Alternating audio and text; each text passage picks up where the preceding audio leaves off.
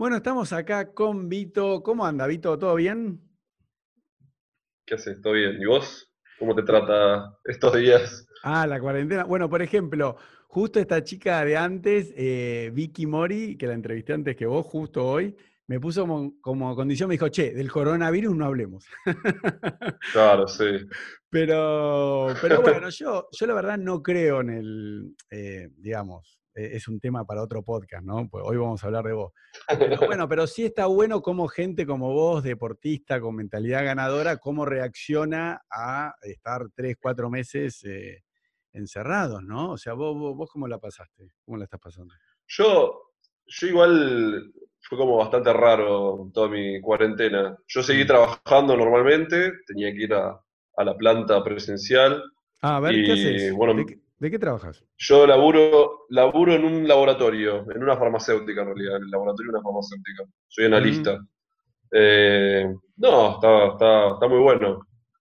Pero, viste, nuestro trabajo se tiene que hacer ahí. No nos podemos mm. llevar las cosas al laboratorio a casa y ponernos a analizar en el living.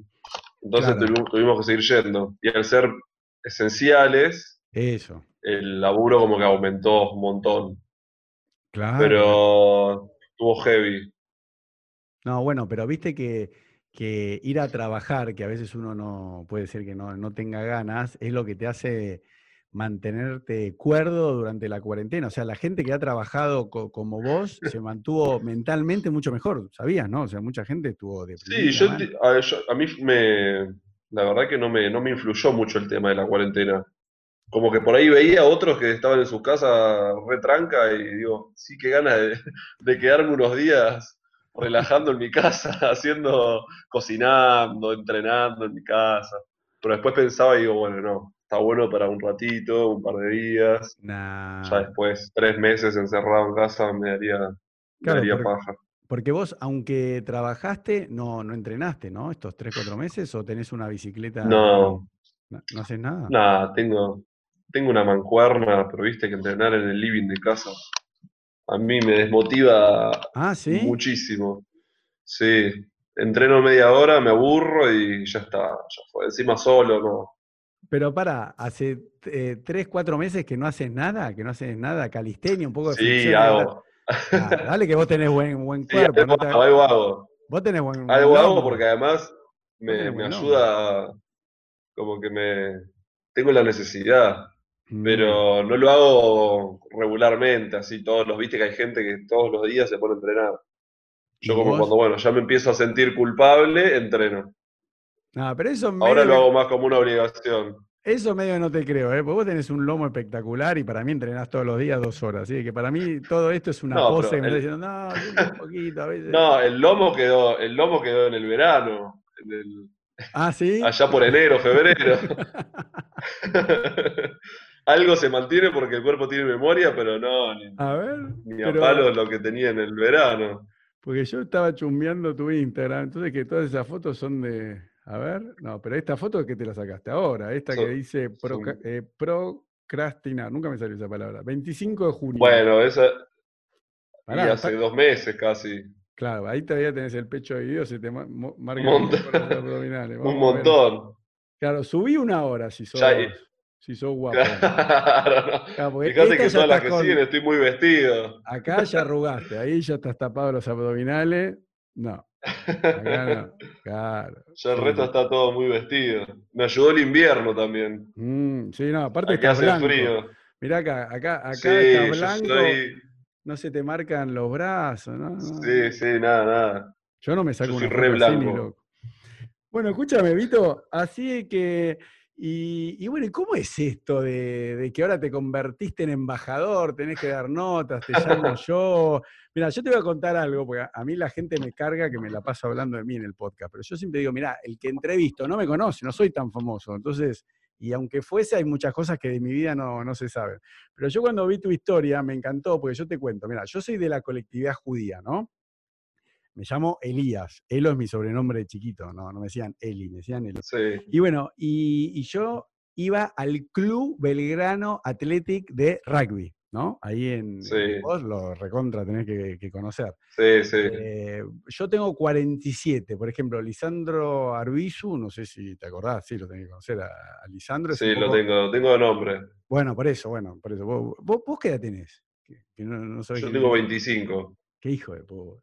Claro, sos muy joven. Claro, Lisandro Arbizu ya tiene 50, a mí me parece que es joven porque es como yo. O Gonzalo Camardón, ¿vos, vos a Gonzalo Camardón lo ubicás que juega en Alumni? No, tampoco. No, no. el alumni vos sabés que no tengo mucho conocimiento. De No, bueno, pero- Belgrano conozco los que han sido como estrellas estos últimos. No, bueno, pero pará. Lisandro Arbizu fue capitán de los Pumas. Gonzalo Camardón jugó en los Pumas. Por e- Bueno, pero a Gonzalo no tengo. Al otro sí, a Lisandro Lisandro. sí, lo conozco, pero los conozco de nombre. Yo No, tampoco, como mi familia no era muy, muy del rugby, Claro. empezó todo conmigo. Ah, bueno, lo que bueno, es muy eso. histórico no, no lo tengo. Ah, ok, ok, por eso. Ahora vamos a hablar de vos, pero como me carga la gente, ahora voy a hablar de mí. Entonces yo era un judío, el único judío en todo el club Belgrano de rugby, pero encima jugaba al tenis. Y encima, cuando cumplí 14, 15 años, yo me vestía como Andre Agassi, me ponía las calzas, ponía- Claro. Me había comprado los shorts, no sé si eso te acordás, porque vos sos joven, pero Andre Agassi jugaba con unos shorts que después los hizo Nike, que le pagaba un dólar por short vendido, pero que abajo tenía unas calzas eh, fucsias eran, o rosas, Sí. como lo quieras llamar el color. Sí, sí, sí. Entonces yo pasaban, que yo siempre lo cuento, por eso me, me gusta hablar con vos, porque vos me vas a entender. Entonces, imagínate, yo, el único judío identificado, porque había otro- algún que otro, pero no tenía apellido como yo, Kier Jofé, que manifiestamente soy judío, yo siempre dije que era judío, ¿no? Eh, y entonces, encima jugaba al tenis. Entonces, todos los que eran de mi edad me querían romper la cara, ¿entendés? ¿no? Entonces, yo estaba jugando al tenis y venían, eh, vos, vos me vas a entender, venían, yo siempre digo, no, los que juegan al rugby son 15, no son 11 como el fútbol, pero encima en mi categoría, ¿no? Yo soy del 73, estaba eh, la, eh, la categoría A y encima La había... A, la B. Exacto. O sea, la A ya tienen 15 suplentes por lo menos, ¿no? Y después estaba la B, Sí. porque eran tantos. Entonces yo tenía 100 pibes más los 100 de arriba, lo de, no sé, la, ¿entendés? No, lo de la cuarta, no, poner la octava, la novena, la séptima, que me querían romper la cara, ¿entendés? Yo no me podía salir de, de la parte de tenis porque me, me- era como un depredador, me, me iban a matar. yo para ir a la creo.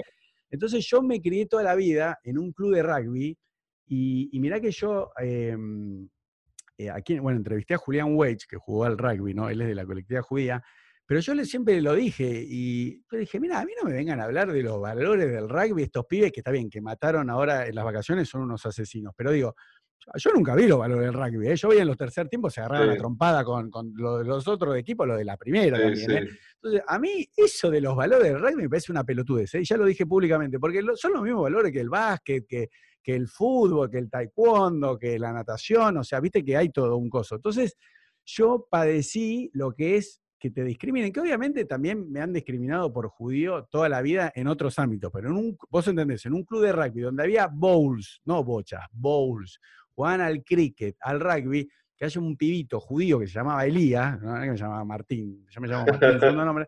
Entonces yo por eso entiendo, salvando la distancia, no, no, no te entiendo 100%, digo, que capaz que la gente dice, ah, che, tanto quilombo, porque el pibe este, Vito, dijo que, que es gay, ¿entendés? Como diciendo, no, ustedes porque no entienden lo que es un, un- el, el ámbito del rugby, ¿no? Sí, es eh, más por ahí hace, mm, que yo, 10, 15 años, era como mucho más cerrado. Y más en los, en los clubes así como Belgrano, que son los, los clubes clásicos, Claro. que son los que, que esos son los que, por los cuales la gente dice que el, que el rugby es elitista, Sí. que todo eso. Porque después a lo largo de todo el país, el 80% de los clubes están compuestos por pibes de barrio, eh, no es el nivel que hay en estos clubes de acá, en Cuba, en Alum, de Alumni Claro. no sé, en Cuba, en Belgrano, en el SIC, en el CASI, Eso, que es, ahí sí siento que por ahí son un poco más elitistas y que tienen ese pensamiento más clásico. Porque además son los primeros clubes de la historia del rugby argentino Exacto. y quedaron con por ahí los, los dirigentes, son gente muy clásica de Sí. la alta alcurnia, por así decirte, que Tal tienen cual. unos valores distintos, que sí profesan eso, los típicos, sí, los valores del rugby, pero como que en, en cierto ámbito, en ciertos ámbitos eh, esos valores se toman como diferentes. Es como que, bueno, los valores del rugby para los de mi clase. Exacto. Para el, que es, para el que es diferente, no. Exacto. Pero sí, sí creo que es eh, de, algunos, de algunos lugares nomás. Que yo, yo vengo de un club de gimnasia de pergamino eh, que teníamos, la mayoría, convivían las dos, los dos mundos. Teníamos los chicos de, que iban al colegio privado, al más caro de pergamino, y después los chicos que venían del barrio. Y es más, yo hasta entrenado con un pibe que salía a robar para, mm. para comer, y estábamos todos en la misma y como que ahí no sé, por lo menos desde, lo que lo veía yo, hmm. no hacíamos diferencia, pero sí lo veía cuando por ahí íbamos a otros clubes. Eso. Así como más, más clásicos. Exacto. Porque también mi club se creó en 2005. El rugby Eso te iba a decir, yo lo estuve viendo. Pero Pergamino es provincia de Buenos Aires, ¿no? Estoy diciendo un disparate. Sí. Claro. Sí, sí, sí, provincia de Buenos Aires. Claro, para que la gente que no está acá en Argentina, que nos escucha, eh, estamos hablando de... Sí, no, no, porque uno dice pergamino y estamos hablando de... sí, no, no lo conoce nadie. No, pergamino es, eh, no, no, no, es, inclusive Mar del Plata, que es una ciudad más conocida. Entonces vos naciste, contame tu familia, ¿tenés hermanos? Eh, ¿Cuántos hermanos son? Tengo dos, tengo, somos tres. Tengo mi hermana más grande, mi hermano y yo. Pero igual ellos me llevan 11 y 13 años.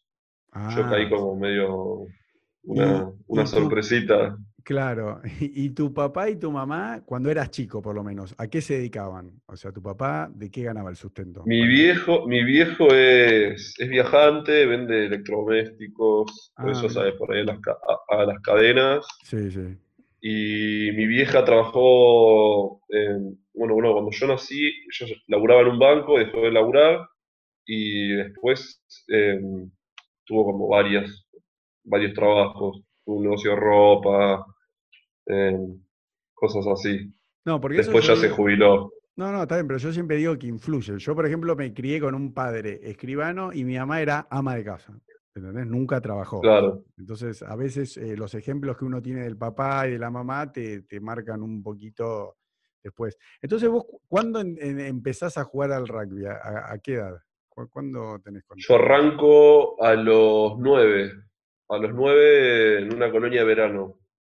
Y ahí nos me, meto directo en el, en el rugby de gimnasia. Que ahí es cuando se cuando arranca el rugby en el club gimnasia. No, no existía antes, fue el primer año. Claro, eso tiene Gimnasia en Pergamino tiene muchos años. Eso, esos clubes son, tienen muchos años esos clubes así de ciudad. Claro. Pero era nuevo el rugby como deporte. Claro, sí. Y entonces. Eh, porque en Pergamino había un solo club de rugby que, que bueno, por ahí profesaba mucho esto. Si bien era un, rugby, un club de, elitista, mm. tenía como los valores viejos esos del rugby. Claro. Que tenés que ser macho, que tenés que esto, esto, lo otro, lo otro, lo otro.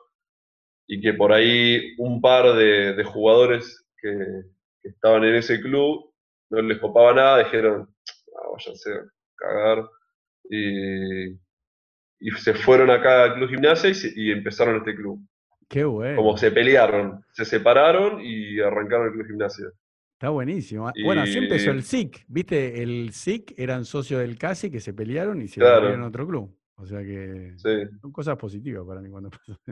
Entonces se fueron a, Gimnasia de Pergamino y, y, dijeron, vamos a empezar a hacer rugby, que no tenían ninguna tradición de rugby. O sea, con otra cabeza, ya era gente con, Sí, era, era por ahí gente más joven, que, que si bien había jugado en, en, clubes de acá, por ahí de capital, de esos elitistas, mm. tenían como otra cabeza, eran como que, bueno, por lo menos habían vivido en Buenos Aires, habían mm. salido de Pergamino, no tenían por ahí la cabeza tan de, de pueblo, de ciudad chica. Y no, siempre la verdad que, por lo menos en el club, eh, si bien hay momentos que vos escuchás comentarios eh, que no están buenos, que te, retraen, que decís, che, ¿qué onda esto? Eh, nunca, nunca sufrí como ese, ese miedo incontrolable. O sea, no, para. Lo que quiero decir, nunca, nunca se hicieron así como como en otros clubes que iban y, lo, cagaban a, palos a, un grupito, como en, en mi club nunca nos caracterizamos por salir a pelear, Claro, claro. nunca nos gustaron las piñas. claro. Por lo menos la- mi camada y las, y las que estaban cercanas, nunca nos peleábamos. También que éramos pendejos, pero No, pero tampoco lo veíamos de los grandes. No, siempre hubo una tradición que los chicos que jugaban al rugby iban a bailar todos, yo mismo en mi época, y Sí, se, y sí. se peleaban. Y hay otro caso que no, no es para hablar en este podcast, porque este podcast quiero hablar de vos, pero eh, de que unos, unos rugbyers mataron a un chico en Brasil también, hace como 10 años, no sé si vos sabías. O sea que a mí no me sorprendió lo que pasó en el verano, porque digo, pero esto lo hacen desde que yo tengo 15 años, yo tengo 47, o sea, esta cultura de salir y, y pelearse. Yo cuando fui a Bariloche, los tucumanos, que eh, yo estaba en quinto, le pegaban cabezazos a las paredes antes de entrar al boliche, yo me quedé afuera. Yo dije, no, yo no entro, yo soy lindo, me van a romper la cabeza estos tucumanos, me van a romper la cabeza. Y yo no entraba a bailar, porque digo, me- me- le pegaban cabezazos a los porteños, digo, pero están todos locos. O sea, viste, eran así de que. Pero tengo una pregunta, con amor, respeto y cariño. Porque yo he entrevistado otra gente que es gay, pero no por definirla, ¿no? Porque yo no me defino por ser judío, pero la pregunta va, Obvio. ¿vos en, en qué momento te diste cuenta que, eh, no sé cómo se dice, si eras gay o te, o te gustaban los hombres? Porque viste que hay gente que a, a distintas edades le pasa. Entonces vos cuando me decís, yo nunca sufrí, nunca me molestaron, ¿por qué? ¿Vos ya de, de chico ya te sentías atraído por los hombres, ¿entendés? ¿O fue algo de grande? Eso no, te lo, te lo pregunto con respeto, ¿no? ¿Cómo, cómo es eso? Sí, yo, no, yo de. No, está todo bien. No, yo de toda la vida, desde, Ah, desde ¿sí? pibe. Sí, sí. Eh, desde que tengo uso de memoria, que por ahí te empezás a sentir diferente. Hasta que no sos adolescente o, o que entras a la pubertad no te das cuenta, porque por ahí te dicen te tienen que gustar las nenas y vos Claro. haces como que te gustan, como que te gustan las nenas. O, o flasheás que te gustan las nenas, pero en realidad cuando llegás por ahí a la pubertad te empezás a dar cuenta que, bueno, no, me, me erotizan otras cosas, me calientan otras cosas. Pero sí es verdad que hay gente que hasta los 30 años no se, se da cuenta, o lo tenía muy oculto, o, o reprimido, o no sé cómo se dice, pero como que no lo podía, no lo entendía o no, no se daba cuenta. Pasa que también por ahí hay gente en la que, hay hombres en los que dicen, mira, bueno, a mí me gustan las minas, Claro. pero por ahí hay una parte que, que siente que le gustan los hombres, pero bueno, como me gustan las minas, ¿cómo puede ser si a mí me gustan las minas? No me van a gustar los tipos. Mm, mm. Porque entre elegir, bueno, si me gustan las minas y yo no lo paso mal, con, estando con mujeres, ¿por qué debería explorar mi lado homosexual si ya estoy bien así, para que me discriminen? Entonces Claro. como que se quedan con esa, con esa parte. Sí, sí. Porque sí. tampoco, tampoco es todo re binario, todo re blanco-negro. Mm. Vos podés ser gay 100%, heterosexual 100% y en el medio mil otras, miles de otras cosas. Sí. Que, que hay tantas posibilidades como personas en el mundo. Claro, pero eso Entonces, un hombre que-. No, digo, entonces un hombre que por ahí se siente un poco atraído por las mujeres, pero se siente más, más atraído por los hombres, eh, oculta todo ese, ese lado porque, bueno, yo no la paso tan mal con las mujeres, me gustan y me caliento y entonces queda, No, llega no, un no. punto en el que no aguantan más. Claro. Sí, sí, sí, sí, no, porque por ejemplo yo entrevisté a Torcha, ¿viste? El, el- el periodista, Mm. ¿lo conoces? Y él eh, también me, me enseñó, me explicó, ¿viste? Eso de que a mí me pasaba como judío, ¿no? Que me decían, pero ¿usted es hebreo? Le digo, no, soy judío, ¿viste? Como que te lo... Como, que también es todo un debate, porque en Estados Unidos un negro le puede decir al otro nigger y si un blanco le dice nigger está discriminando, ¿no? Y también yo lo he hablado Sí. con cómicos ¿por qué yo como judío puedo hacer chistes de judíos y nadie me va a denunciar ni nadie? ¿Entendés? Y si un no judío hace un chiste de un judío, es un nazi. ¿Entendés? Es un quilombo hoy en día. Sí. que, que está muy bueno Sí, todo- sí. todos los derechos que se ganaron con las mujeres, con eh, la gente que es gay, pero por otro lado es un quilombo, porque no puede decir nada de nadie porque todos se ofenden.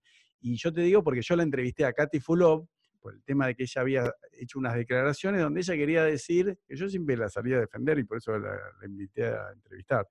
Ella dijo que había leído un libro de Víctor Frankl, no sé si lo conoces, que es eh, sobre el sentido de la vida, y que él en el libro dice que, bueno, que los mismos judíos se llaman los capos, estaban empleados dentro de los campos de concentración y eran los que ayudaban a los nazis a mantener a los judíos dentro de los campos de concentración. y Mm, decían, claro. bueno, manda a estos a, ¿cómo se llama? A, a matarlos, ¿no? Sí, Eh, entonces Katy dijo, bueno, porque de alguna manera, como pasó con los judíos que vendían a su propia gente, traicionaban, bueno, en Venezuela yo siento que hay una- un grupo de gente que gobierna que está traicionando al pueblo. Yo no puedo creer que dos judíos le hicieron juicios penales. Katy tuvo que ir a declarar todo. no, Era clarísimo, pero córtenla, ¿entendés lo que te quiero decir? ¿no? Entonces, sí, eh, lo digo inclusive por los judíos, totalmente. los judíos que, que me toca a mí, que también eh, hay una asociación eh, judía gays, ¿no? Porque también tenía el problema que no, los rabinos no los quieren casar, ¿entendés?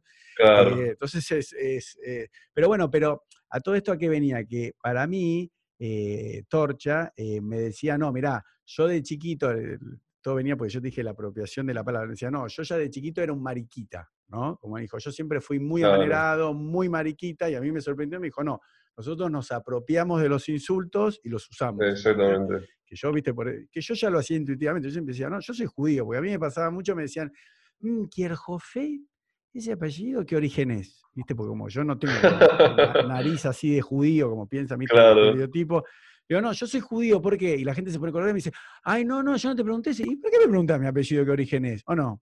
Claro, boludo. Ahora, si, si ¿Qué vos sos- sentido tiene entonces? No, no, porque si Pero sí, recomparto eso. No, no, pero a mí me ha pasado que los que me lo preguntan no son judíos, ¿eh? Porque a mí, entre judíos, ¿cómo le decís? Che, vos sos de la cole. ¿Entendés? O sea, de la comunidad Claro. judía nos decimos, che, vos sos de la cole. No. Ah, qué raro, me pareció. Sí, sí, No. bueno, mi abuelo era, bueno, también, viste, están los judíos renegados. Pero digo, dice, no, mi abuelo es mi papá, pero yo no. Pero eh, el- vos, digamos, de, de chico, y te lo pregunto con respeto, no, no es que eras eh, amanerado, afe- af- afeminado. No, nadie se da cuenta. No, yo no, eh, me pasaba esto. Yo no era afeminado ni amanerado, nunca lo fui, pero ah, tenía por ahí sí gustos, que qué sé yo, a mí me gustaba, yo de chico hacía gimnasia deportiva, que cuando sos chico eso es deporte de gays, ponele. ¿En serio? no. Claro, te, te encasillan, Eh, no, te encasillan porque, porque como son todas mujeres, era yo y ponele un amigo más entre un grupo de 20 mujeres. Entonces, claro, si vas al deporte que están todas las minas, eh, sos el gay. Y por esas cosas, como por, por pavadas. Eh, me acuerdo, tengo, un amigo de mi hermano que ahora nos re- recordamos y, y nos reímos, pero en ese momento me, me afectó como bastante. Me decía nenita de chico ¿Por qué? para molestarme, decía, ahí viene la nenita.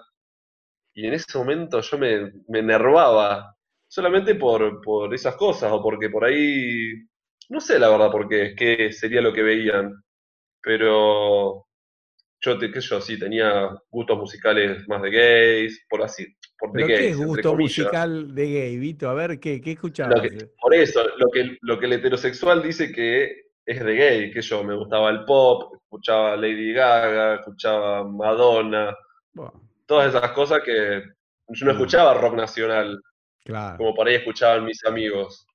Entonces, esas, esas cosas hacían que te, que te encasillen en el, ah, bueno, sos gay. Sí, sí, sí. Em, Ahora te entiendo. pero pero nunca, nunca fui así Afeminado. afeminado, pero que, o sea, no tiene nada que ver. ¿Por qué está bien ser eh, masculino y está mal ser afeminado? No, pero aparte. Eh, eso son esas cosas que, que tiene la, la sociedad que, que por ahí los chicos que son afeminados la pasan 10 veces peor. Y claro. hasta un, el, que es, el que es masculino se termina encasillando y encerrando aún más porque dice, bueno, está el, también está el gay que dice, no, yo soy gay pero no se me nota. Tipo, ¿y ¿Qué tiene? ¿Qué, cuál hay? ¿Qué diferencia hay? No, bueno, pero también, eh, no, porque yo me estaba pensando, yo por ejemplo, también ahora voy a entrevistar a Santiago Artemis, ¿no? Y, y él eh, lo dice públicamente que él era recontra afeminado de, de- de- de chiquito, ¿no? O sea, que su- sufrió bullying toda la vida. Pero también está, eh, es tan increíble la sociedad, porque viste que están, bueno, bueno, te lo voy a explicar, pero se lo digo a la audiencia, están los osos, ¿no? Que son tipo gays, que tienen Sí. barba, son más gordos, todo peludo, ¿viste? A mí, a mí me desagrada, ¿no? Sí. Pero, digo, pero vos los ves y, pero me, me desagradan porque yo también tengo un tema de estética, que yo, por ejemplo, entre- eh, entrevisté acá a Dionisio, ¿no? que es, eh, no sé si lo conoces, a, a Dio. Eh, era Mm, modelo de no. Pancho Dotto y ahora es actor porno gay, ¿no? Entonces, Sí. Yo, le decía, eh, sin vergüenza, que uno como hombre tenés que entender lo que es la belleza de otro hombre, porque a mí me pasó con la adolescencia que veía que las chicas le daban bola a otro chico, ¿no? Entonces yo decía, pero ¿y por qué es más atractivo? ¿Por qué es más lindo que yo? ¿Entendés? ¿Qué tiene? No, porque la persona, viste que a veces las chicas dicen, ay, no, tiene los ojitos así negritos, medio bizco, qué lindo. Sí, Pero, yo pero no entiendo. Yo soy más lindo, Claro. ¿viste? Yo siempre fui súper eh, coqueto, ¿no? Siempre. Eh, y, y lo digo públicamente. Yo, por ejemplo, soy vegano hace siete años y a mí me dicen, che, por los animales. Le digo, no, los que se hacen eh, veganos por los animales son todos gordos y feos. Le digo, yo me hice para ser más lindo y más joven. Y siempre lo digo, ¿eh? Yo hace siete años me hice, no, porque quería ser más joven y más lindo. Digo, porque creo que es mejor para, para el cuerpo, para... Después, obviamente, hoy en día eso te va haciendo fuera de joda. Dejar de comer carne te hace una persona más sensible, dejar de, de- de comer animales muertos. Y hoy en día lo único que mato es un mosquito se me está picando. No estoy a un nivel, viste, de decir, ay, no, picame. mi-". Eh, Lo vas a sacar así de una te quiero lista. decir, con el estereotipo de los osos, ninguna persona se daría cuenta que es gay, porque son recontramachos, para Claro. lo que parece, porque son peludos. O, o yo me acuerdo, bueno, como te decía, a mí me discriminaban por judío, y cuando empecé a usar la ropa de Andre Agassi, que usaba vincha, ya usaba vincha sin vestirme de Andre Agassi, pero ya me, me gritaban, judío, puto. Claro, viste, pasaban los 15, 20 rugby cuando iban a la cancha a entrenar y me decían, entonces, te, te dicen gay por cualquier cosa, ¿entendés lo que te quiero decir? Y- Sí, es que por cualquier pavada eh, podés quedar encasillado. Mm, Eh, qué sé yo, tengo amigos que también nos gustaba bailar en los cumpleaños de 15. a mí por, también. por bailar en un cumpleaños, por bailar en un cumpleaños de 15 te gritaban puto, te decían puto. Entonces, ¿qué, qué hay que hacer? Tipo, hay que quedarse se- sentado. Hasta mismo bailábamos con, bailábamos con las minas. Bueno, eso a Pero no, como te gustaba bailar, era, gay. Bueno, pero eso es envidia, porque mira, yo en tercer año me pasé al colegio de River, ¿no? Del club de fútbol acá en Argentina. Y yo estaba en fútbol y me cagaban a patadas, porque además era judío, siempre me, viste, siempre ahí viene el judío, el judío, y, y todo lo de fútbol también tenía una, viste, una cultura así medio rugby. Y, y- y yo jugaba al, al vóley en Punta del Este, mirá qué cheto que soy. Entonces yo dije, che, en vez de estar acá con lo de fútbol, que me cagan a patadas, no me la pasan, no sé qué, dije, che, me voy a vóley que está lleno de chicas, porque es mixto vóley, o sea, entrenábamos lo de hombres, pero estaban las chicas ahí. Entonces yo lo veo al revés. Cuando vos me haces que haces gimnasia deportiva, yo entrevisté, no sé si lo conocés, a Fede Molinari y a Julián Jato, que es otro de la escuela de él que tiene 20 años. Vos me decís, soy el único hombre, es al revés, yo estaba en vóley. Decía, están, la verdad que las chicas que juegan al vóley, por ejemplo, son más lindas, son más altas, tienen cuerpo de modelo. Entonces yo estaba ahí y decía, es como ir a bailar. ¿Entendés lo que te quiero decir? Me decía, che, puto, vas a jugar al vóley. Digo, dale, dale, vos andás a jugar al fútbol. Porque yo después me fui de gira a, a Uruguay y, y viajábamos con las chicas. Yo no podía creer. Claro. Los de fútbol se iban solos a Brasil o a Uruguay. Y yo me iba con las chicas y me, no sé, besaba chicas. Bueno, no, no me- en ese viaje estaba en tercero o cuarto año, no, no me acosté con ninguna. Pero te quiero decir, vos mirá qué estupidez lo que es la envidia y los celos de otro hombre que te dice sos puto eh, por jugar al vóley o sos puto por, eh, por eh, hacer gimnasia deportiva que está lleno de minas. Al contrario, te coges a todas, ¿o no?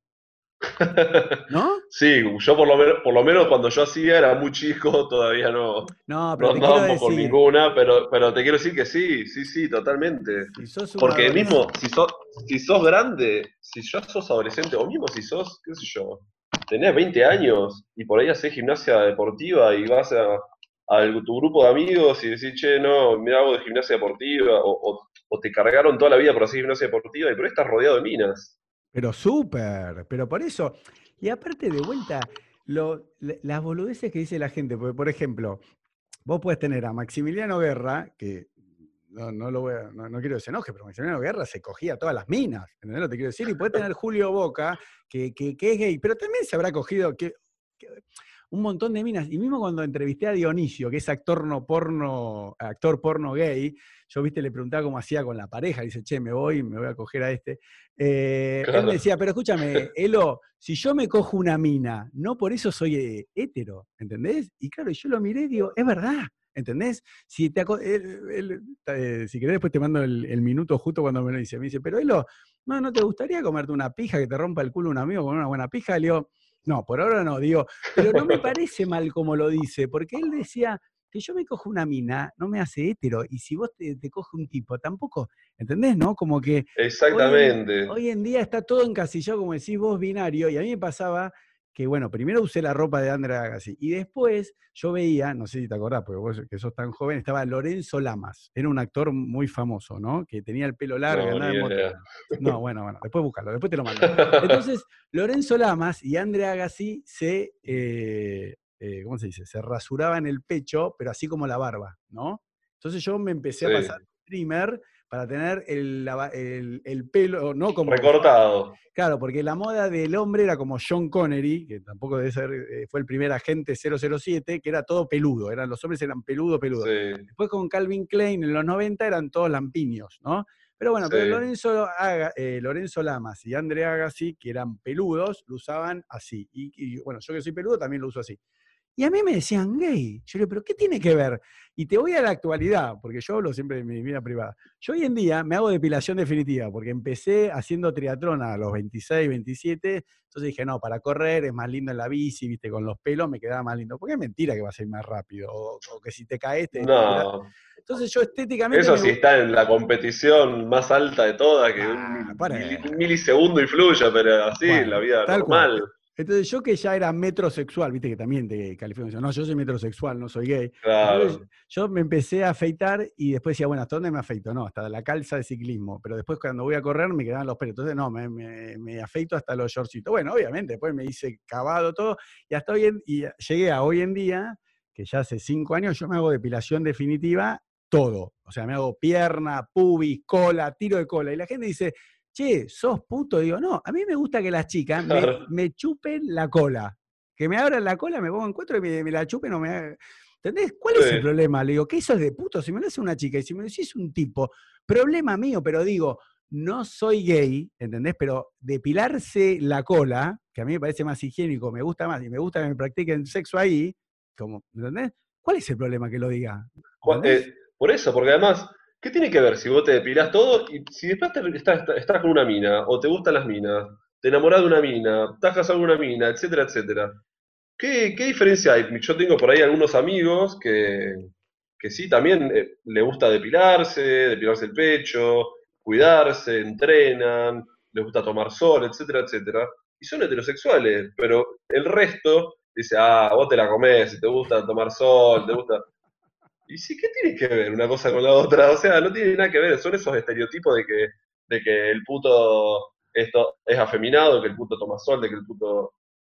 Y si lo hace, ¿cuál hay? Y también hay heteros que lo hacen. Y si sos heterosexual y ponele, el hecho de que, que un hetero no puede hacer un trío con un, Flaco. con un hombre y una mina Sí, y que no, no, no puede tocar al, al tipo porque es gay. Claro. Que no le roce un pelo de ningún lado porque no, nosotros no nos tocamos. Claro. Flaco, dale, no, pasala bien, relajá, no va a ser puto porque le toqué el culo a un tipo. ¿Cuál hay? Bueno, pero Creo eso, que tienen esa, tienen esa, ese tema interno que está bárbaro si no te, no te erotiza, no te calienta, pero que en realidad no va por ahí, va por el hecho de, eh, no, yo no lo voy a tocar porque si no van a pensar que soy gay. Y no lo soy. claro, claro. Es como que se- ya se, se, pone, se pone el freno de antemano. Mm. No, no, por eso, a mí me, me parece apasionante, porque como ya verás, yo sufrí toda la vida discriminación por, por ser judío, viste, como que me oculto, como que, ah, pero ¿por por qué no me dijiste que era judío? Viste, como diciendo, bueno, pará, que no, no me defino por, por mi religión, tampoco an- an- ando pre- hablando en hebreo por la, por la calle, y sí, siempre, como yo fui una persona estética y, y- y aprecio la, be- la belleza tanto en el hombre como, como en la mujer, siempre me decían, che, pero sos puto, sos puto, y después cuando surgió la palabra metrosexual era como diciendo, no, no, eh, pero igual yo nunca me justifiqué. Claro. Yo nunca tuve, nunca, ¿cómo se llama? Pero, pero me parece... Tan- mambo.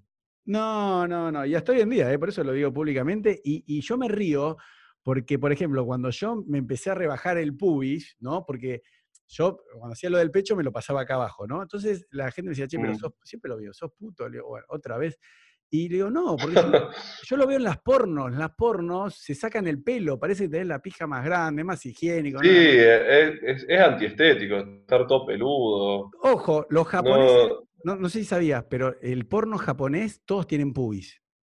Es una, una- un mambo Sí. japonés. Los japoneses no les gusta eh, depilados o recortados el pelo. Les gusta a las mujeres y los hombres con, con mucho pubis. Pero te quiero decir, a mí me pareció porque lo veía en las pornos, dije, yo me voy a hacer lo mismo que los actores porno. Mis amigos me decían que era gay.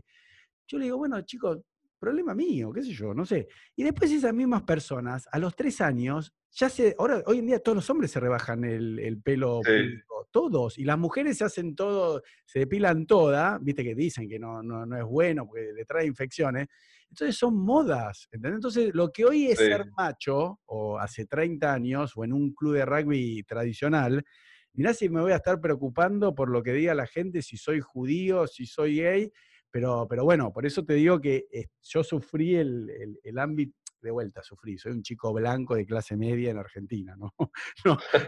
No, no, tampoco hay que contextualizarlo, ¿viste? Porque a veces si no parece que... Pero bueno, la verdad es que vos a tu manera lo, lo- lo habrás sufrido y, y- y me parece tan hipócrita de que hay un montón de gente que tiene relaciones con eh, otros hombres, ¿no? Y inclusive, eh, a, a ver qué opinas. Yo, a mí, el, el primer hecho que tuve así que no entendí nada, que igual, a ver, a ver qué, qué opinas de esta anécdota. Yo tenía 19 años, 20, se casa un amigo.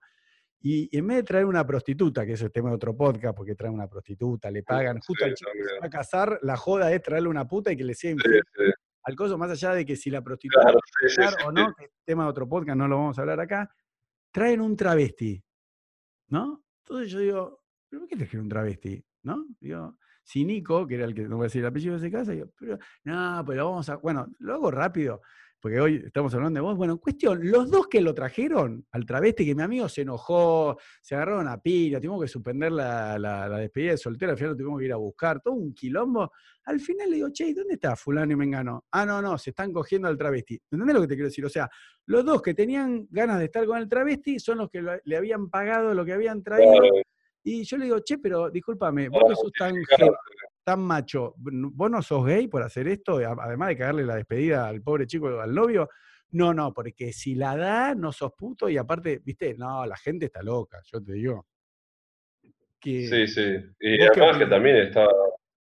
No, que está jugando también con. Que yo es tan complejo ese tema. Eh, ya de, de por sí lo de la despedida de soltero. De, de arrancar por ahí, eso sí que lo hablamos en otro momento. No, Pero- no, por eso.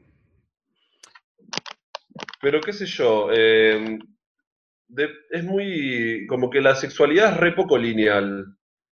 Entonces no es si vos te, si vos estás con un, con una persona travesti, eh, sos gay o heterosexual, si lo das, sos heterosexual y si lo recibís, sos gay. Porque los gays la dan y la reciben y son ambos gays. Claro. Entonces, eh, creo que va muchísimo más allá. Es, eh, es, es re complejo, como que me cuesta, No, no, pero me ¿sabes lo que.? cuesta decirlo sin, sin herir susceptibilidades de nadie. No, no, no, por eso yo te entiendo y no, no, no, no, no, no te quiero poner en ese lugar, pero lo que te quiero significar es que esa gente que después te discrimina a vos por homosexual o por gay, como lo, lo- no sé cómo preferís que lo diga, esa gente se- seguramente de todos los que te discriminaron y te molestaron y te hicieron pasar malos momentos, ellos habrán tenido sexo con hombres, ¿entendés? Pero estaban hay justificados y- ser. Claro. eh, yo, mira, te cuento. Es más. Sí. Recuerdo, recuerdo el primo de mi vecino, eh, que de chico siempre me, me hizo muchísimo bullying por ser, por ser así como. No sé Mm. por qué, porque tampoco es que yo era súper amanerado. Claro. Pero me, hizo, me, hacía, me hacía bullying por, por gay o, o por lo que se le cruzaba por la cabeza, él me molestaba. Eh, yo era más chico encima, Mm. y todos esos temas, como yo sabía que, ella, que era gay, me reafectaban. Porque no es como que decir, pero como que me estaba molestando por una boludez que, que yo no era, o era como que me molestaba por algo que yo sabía que podía hacerme muy mal en el futuro. Y ahora me entero que es gay. Entonces es como que hay, y este último tiempo que ha aparecido en los medios, me han llegado mensajes de, de gente con la que he compartido momentos de más chico que me ha dicho, che, la verdad te pido disculpas por cómo me comporté, yo la verdad que ahora soy gay y lo Ah, hacía ¿sí? por... Sí, es la- la- el típico que, homo- que dicen que viste que el, homo- el más homofóbico Sí, es el, el puto reprimido. Porque también lo ven como, yo creo que el gay más reprimido de todos es aquel que le cuesta o que todavía ve en la homosexualidad algo que está mal, algo como de pecado. sí, Entonces, no, yo, no- yo no soy esto. O, y, entonces, y lo castigan y se, y se reprimen aún más. Que yo, me, ha- te digo, me han, me han llegado mensajes, pues sí, ya está, flaco, o sea, eso ya, ya lo pasé hace años, no hace falta ahora laburar vos por, por todo esto que, que te está pasando a vos, no, no me vengas conmigo a, pedi- a pedirme perdón 10 años después porque me dijiste Ah. pendejo puto en el club. Pero ¿qué necesitan? eh, eh, vos, vos, ¿qué interpretación le das que te están pidiendo perdón? ¿Porque ellos necesitan expiar sus pecados, pues se sienten culpables? ¿O porque están buscando contención de parte tuya, como diciendo, che, vos que yo te molesté de Y capaz chico? que un poco de ambas. Capaz que un poco de ambas, ¿viste? La, la culpa siempre queda de alguien. Capaz que no la tenés siempre presente, pero cuando esa persona aparece, decís, uy, este pibe le hice la vida imposible. eh, un, un forro. No, no, no, y por eso. querés conseguir su perdón. Sí. No, no, por eso es, es tan de, de- tan, eh, no, no sé cómo decirlo, porque yo, por ejemplo, tengo otras dos anécdotas, te la cuento cortitas, ¿no? Yo, por ejemplo, tenía unos amigos correntinos cuando estudiaba Derecho, ¿no? En la Universidad de Belgrano. Y, y una vez, no sé por qué, yo le, le pregunto y ellos me hacen así, ¿no? Me hacen primero un signo así como si fuese un, un ano, Sí, ¿no? No, primero me hacen así, me dicen, no, porque en el sexo es primero la paja, después así y después me hacen así, ¿no? Como una vagina. Entonces yo le digo, pero no entendí, ¿qué ano? Dice, ah, no, no, porque nosotros eh, debutamos con un gay. No entiendo, ¿cómo con un gay? Sí, sí, sí. No, no, con Nelson se llama. Con el gay del pueblo, nosotros vamos. Digo, pero entonces, ¿te gustan los hombres? Digo, vos que te haces tanto el macho. No, no, no, si la das, no, sos macho. Pero debutaban, ¿eh? Era como que iban a debutar con, con el coso y ellos se sentían plenamente macho y me cargaban a mí, no sé, porque me afeitaba el pecho, ponele. Y después otra anécdota que tengo, para que veas que está relacionada, que una vez en un gimnasio vinieron los pintores, ¿no? Eh, entonces llegaron tarde. Entonces el dueño del gimnasio le dice, che, tenías que venir a pintar, ¿no? Antes de que, que arranque, que abra, no sé qué. Dice, ¿por qué tardaste? Dice, no, porque íbamos los tres en la camioneta y unos gays de un balcón nos empezaron a gritar, ay, no sé qué. ¿Y qué hicieron? No, no, paramos la camioneta, subimos, nos cogimos a, los tipos, a los dos tipos que estaban ahí y volvimos. Entonces yo le dije, ah, bueno, pero entonces te gustan los hombres. dice, no, no, no, si la das, eh, no. Digo, pero ¿cómo? No te quiero decir, está tan loca la, la- la gente, ¿entendés? Y la sociedad. Y a mí lo que más me molesta, no sé si es lo que te pasa a vos, no solamente este que es uno que eh, después terminó siendo gay, pero la gente que suponete que hasta hoy en día le gustan, eh, no sé, que no se declaran gay o que no tuvieron eh, ex- experiencia con, eh, con hombres. ¿Quiénes son ellos para molestarte? ¿Entendés lo que te quiero decir? Porque los Claro, cánones de la desde sociedad... ningún, desde ningún lugar, desde ningún lugar te da derecho. ¿Qué tiene que ver si te gusta que te ponerlo que te la ponga un tipo? O si sos mina y te gustan las minas. ¿Qué diferencia? El tema es que viene todo como desde, desde muy, mucho, desde mucho más atrás, eh, del catolicismo de las, religi- de las religiones súper clásicas que pusieron a la mujer en la, en la posición inferior. Entonces, el hombre gay, que es más parecido a una mina, Mm, eh, es inferior que el hombre heterosexual, macho, masculino. Imagínate el gay que le gusta ser pasivo, que sobre qué es gay toma la posición de la mujer. Eso hay hasta discriminación en el mismo ambiente, en el ambiente gay, eh, el pasivo sigue siendo inferior. Sí, sí. Como ¿Cómo lo dicen en inglés? Top y down, algo así, ¿no? top Top. y bottom, ¿Cómo? y bottom, Ah, bottom. bottom, bottom, bottom. Sí, sí, sí. Yo veo que hay chistes, ¿no? Porque cuando yo lo entrevisté a Dionisio, me dieron un par de likes algunos de él y, y después entré y, claro, y que hacían chistes, ¿no? Este, o mismo por mí, si yo era top o era bottom, no sé, tipo, como que yo no podía creer que los mismos gays carguen a los que son bottom, digo, están sí, locos estos pibes, ¿no? sí, sí. Es, es que ese, ese mismo machismo llevaba a la homosexualidad. de que si sos gay y sos afeminado, si sos pasivo, si sos chiquito, está, sos, inferior que aquel que es machote, que tiene barba, que tiene pelo en el pecho, que demuestra masculinidad. Eso está en todos lados. Es como que está súper atravesada la sociedad y no discrimina por si sos gay, si sos heterosexual, hasta si sos mujer también. ¿Qué yo? Yo he hablado con minas que, que dicen, no, bueno, el otro día hablabas con un amigo que tenía una prima, una amiga, mm. que decía, no, yo en, casa eh, hago todo yo, no lo dejo a, a, mi novio que levante la mesa, que lave los platos. ¿Y por qué? ¿Y porque sí? Porque las mujeres tenemos que hacer esas cosas. Qué estúpido. no te puedo creer lo que me estás diciendo en el 2020, que las mujeres tienen que, que, tienen que hacer esas cosas. Y entonces, creo que no se remite solo al, hombre heterosexual. Estamos tan atravesados por ese machismo que hasta nos discriminamos entre nosotros. Sí, sí, sí.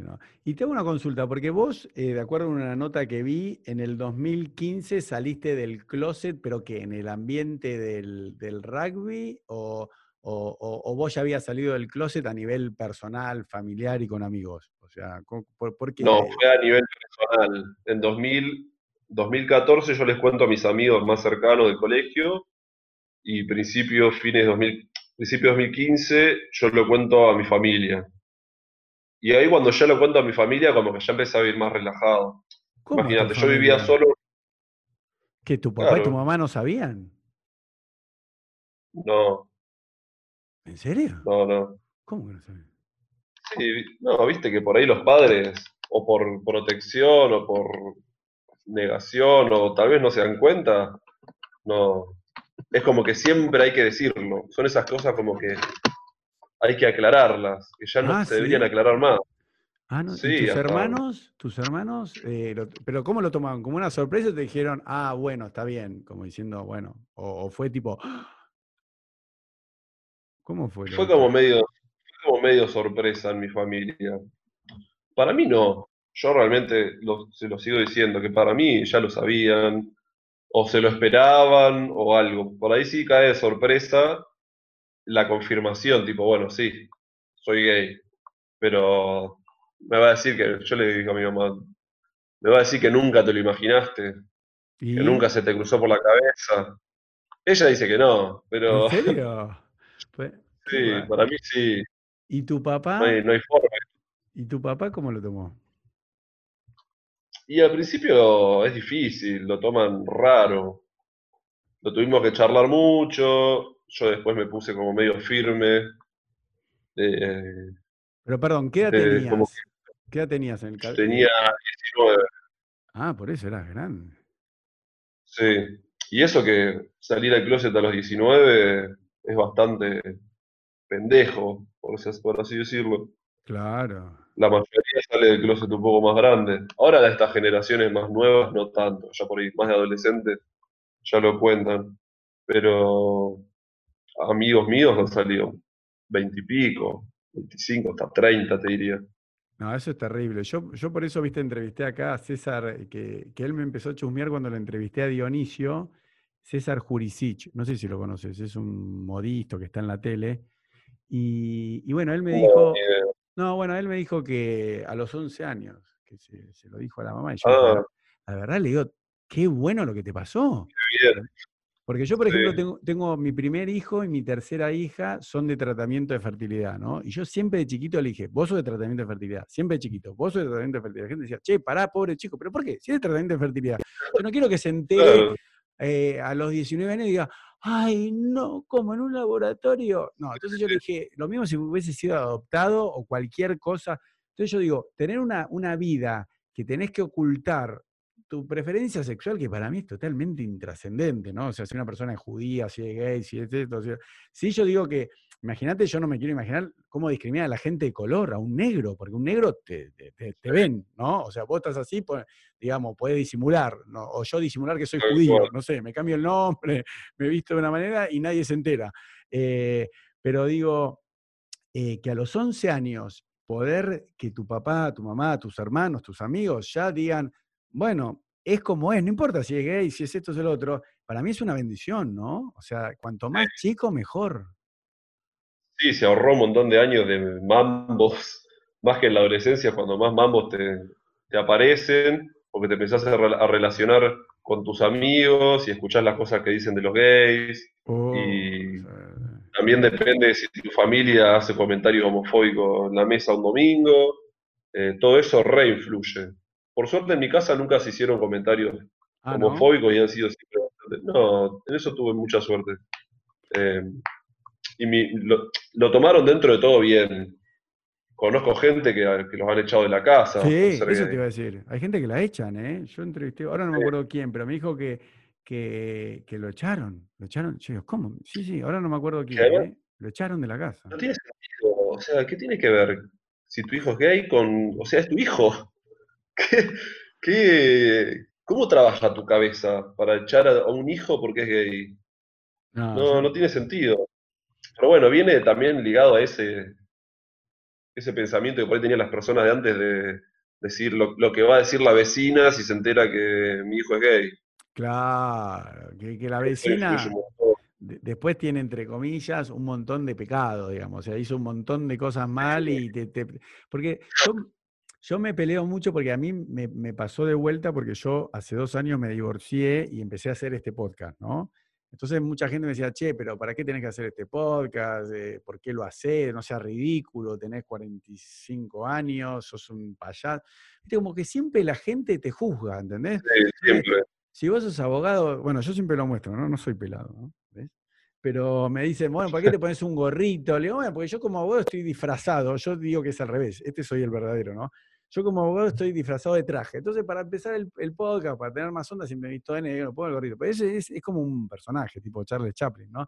la gente no tolera que seas feliz, ¿entendés? Me decía, no, tenés que trabajar, tenés que hacer esto. Y yo eh, siempre la, cuento la anécdota, bueno, la entrevista anterior no la conté, pero ayer sí, que mi ama, como buena madre judía, me llamó y me dijo, che, Elia, ¿vos estás trabajando, abogado? Porque estoy preocupado, estás todo el día con el podcast. Claro, porque la gente que dijo, bueno, hace dos, tres entrevistas y vuelve a, entonces la gente no soporta que yo haga un podcast, que esté con este y que entreviste, no sé, que te entreviste a vos o que entreviste a Aníbal Pachano, un medallista olímpico. Eh, la, gente, es muy pelota. Pero eso te iba a decir, cuando la gente, pero cuando la gente no hace algo por el que dirán, el que dirán quién. Mira, la otra vez escuché una frase que dice, toda la gente que yo conozco, por ejemplo, tengo 47 años, en 40 años va a estar muerta. ¿De qué? Y yo también voy a estar muerto. ¿De qué me preocupo? ¿Entendés? Mirá si voy a dejar de ser feliz porque tu papá, no sé, suponete, porque mi papá le dé vergüenza que yo sea gay o que tenga un podcast o no sé.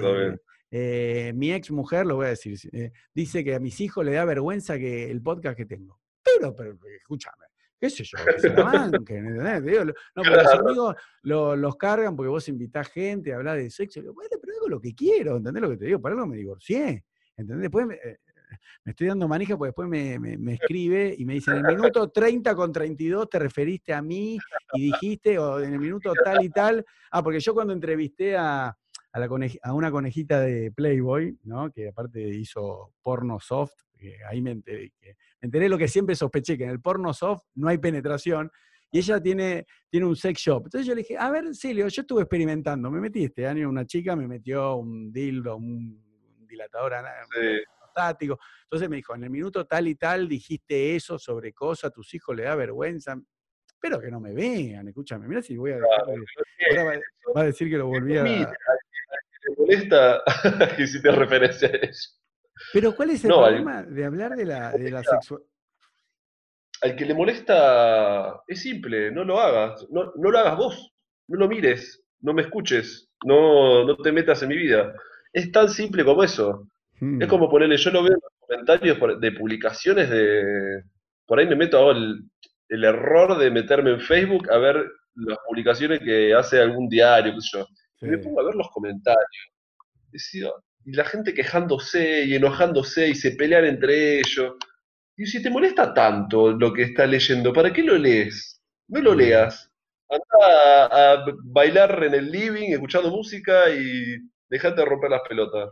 Mm. La gente como que siempre va a tener algo para decir. Entonces, si te empezás a guiar por lo que, lo que te tiene para decir cada una de las personas, que te rodea y hasta gente que no te conoce, Eh, eh, va a ser un infeliz.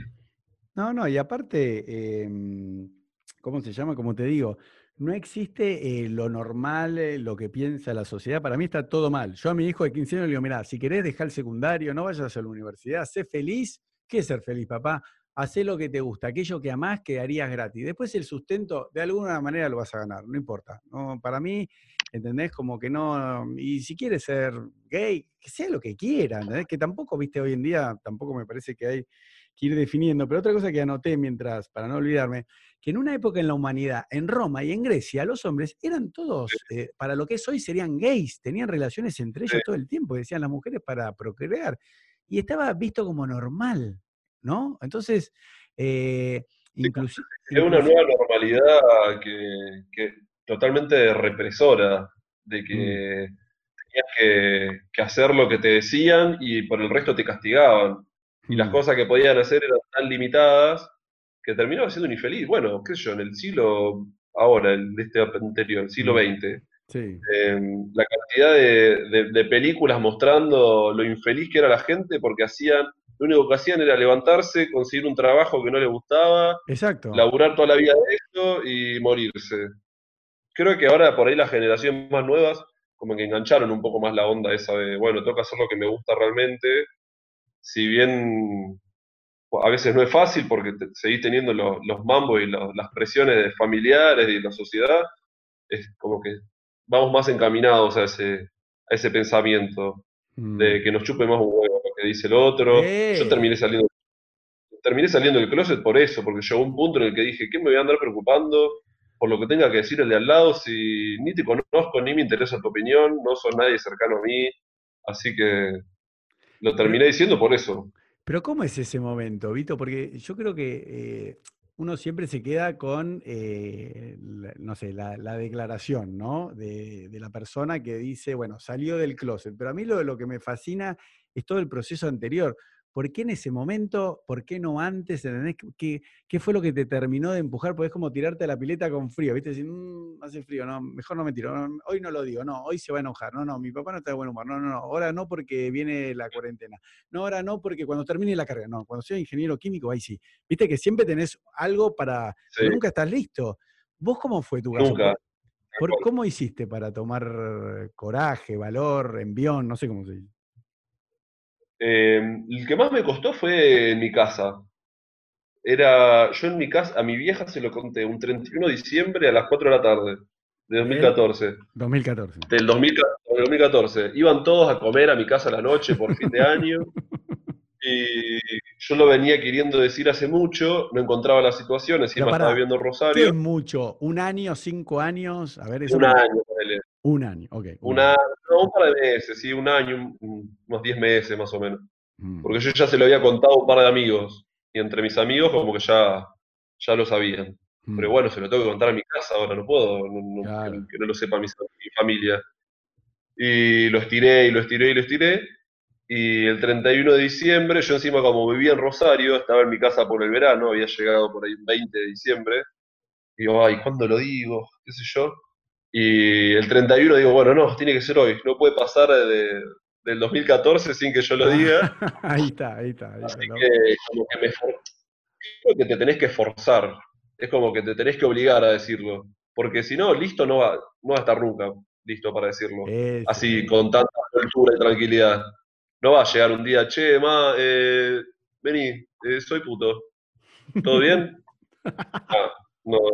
Salvo que seas un adelantado y que estés súper relajado con todo y que lo sientas cómodo, está buenísimo. Pero bueno, por lo menos a, a mí no me, no me pasó ¿Y cómo lo así. Y creo que les- ¿Cómo entras en tema Eh, con tu mamá? ¿Qué le decís? Che, ma, te quiero. ¿Cómo es? A ver ese momento. tengo que contar, a- te tengo que contar algo ¿Y? y encima ahí no me salía. Claro, mi vieja se empieza a preocupar. Claro, tipo, ¿qué no? ¿qué hiciste? ¿Qué pasó? Y se empieza como a alterar y bueno, le digo, no, bueno, soy gay. Y es un momento medio raro. Como que yo le dije ahí, yo siento que vos ya lo sabías, porque esta vez hace mil años me dijiste tal cosa, y otro día me dijiste tal otra. Eh, entonces yo para mí ya lo sabía, y bueno, bueno, ella me dice que no, que no sabía. A los padres, por lo general, lo que más les preocupa es que como son de una generación en la que ser gay era eh, como, un martirio, te echaban del trabajo, no tenía amigos, etcétera, eh, tienen miedo a eso. Es más, mi- con todo esto de la, de la visibilización en los medios que salió ahora, mm, me escribe mi viejo diciéndome, no, pero no tener cuidado con esto, porque ¿qué van a hacer en el trabajo? Digo, papá, una multinacional en 2020, tenemos día del orgullo LGBT todos los años, que te dan un collarcito y, y hay torta con los colores gay. ¿Cómo- ¿Qué te van a decir en el trabajo? Te van a aplaudir como mucho. ah. Entonces, creo que tienen miedo a eso que, de que desconocen, No, bueno, que por ahí pero en su época era diferente. Está bien, pero a mí lo que se me está ocurriendo, me lo contás, que hay, puede tener como, bueno, varias caras, ¿no? Esta moneda, pero un padre se puede preocupar por sí mismo, que sería lo más feo, como diciendo, "Mm, ¿qué van a decir mis amigas del club? O las chumas del barrio, tu papá, uy, me van a cargar mis amigos de fútbol. O decir, che, a ver si te echan del trabajo que eso no lo hacen de malo, están preocupados por vos, ¿entendés que te digo? Porque hay, padres que dicen, che, me cagaste la vida, sos un hijo de puta, ¿entendés? ¿Qué, ¿En qué sí, fallamos? ¿Viste como la gente dice, ¿en qué fallamos? No fallaste en nada, al contrario, capaz que, que le acertaste. ¿Y, y tu papá cómo lo agarraste? ¿Ya tu mamá te, te ayudó a hacer, a hacer la introducción o fue el mismo día? ¿Cuándo fue? Sí, sí, mi vieja ese día me dice, bueno, no se lo digas a nadie todavía, que espera un poco. Y así como me dijo eso, se fue lo de mi hermano, llorando, y le ¿viste que lloran las madres? ¿Por qué lloran? No entiendo. no sé por qué lloran. Y bueno, después mi viejo también se terminó enterando así, ¿Cómo? ¿Cómo yo así? arrancaba, ¿Por tu mamá? y porque la veía a mi viejo llorando por los pasillos de casa y me preguntó qué le pasaba. Bueno, te ahorró un Así que, paso, está bien, mejor, sí, la verdad que sí, te agradezco, porque me ahorró el tener que decirle a cada uno, bueno, vení, Claro, te tengo que contar algo sin que el otro sepa qué es. Eso exacto. re, me alivió un montón de, de tensión.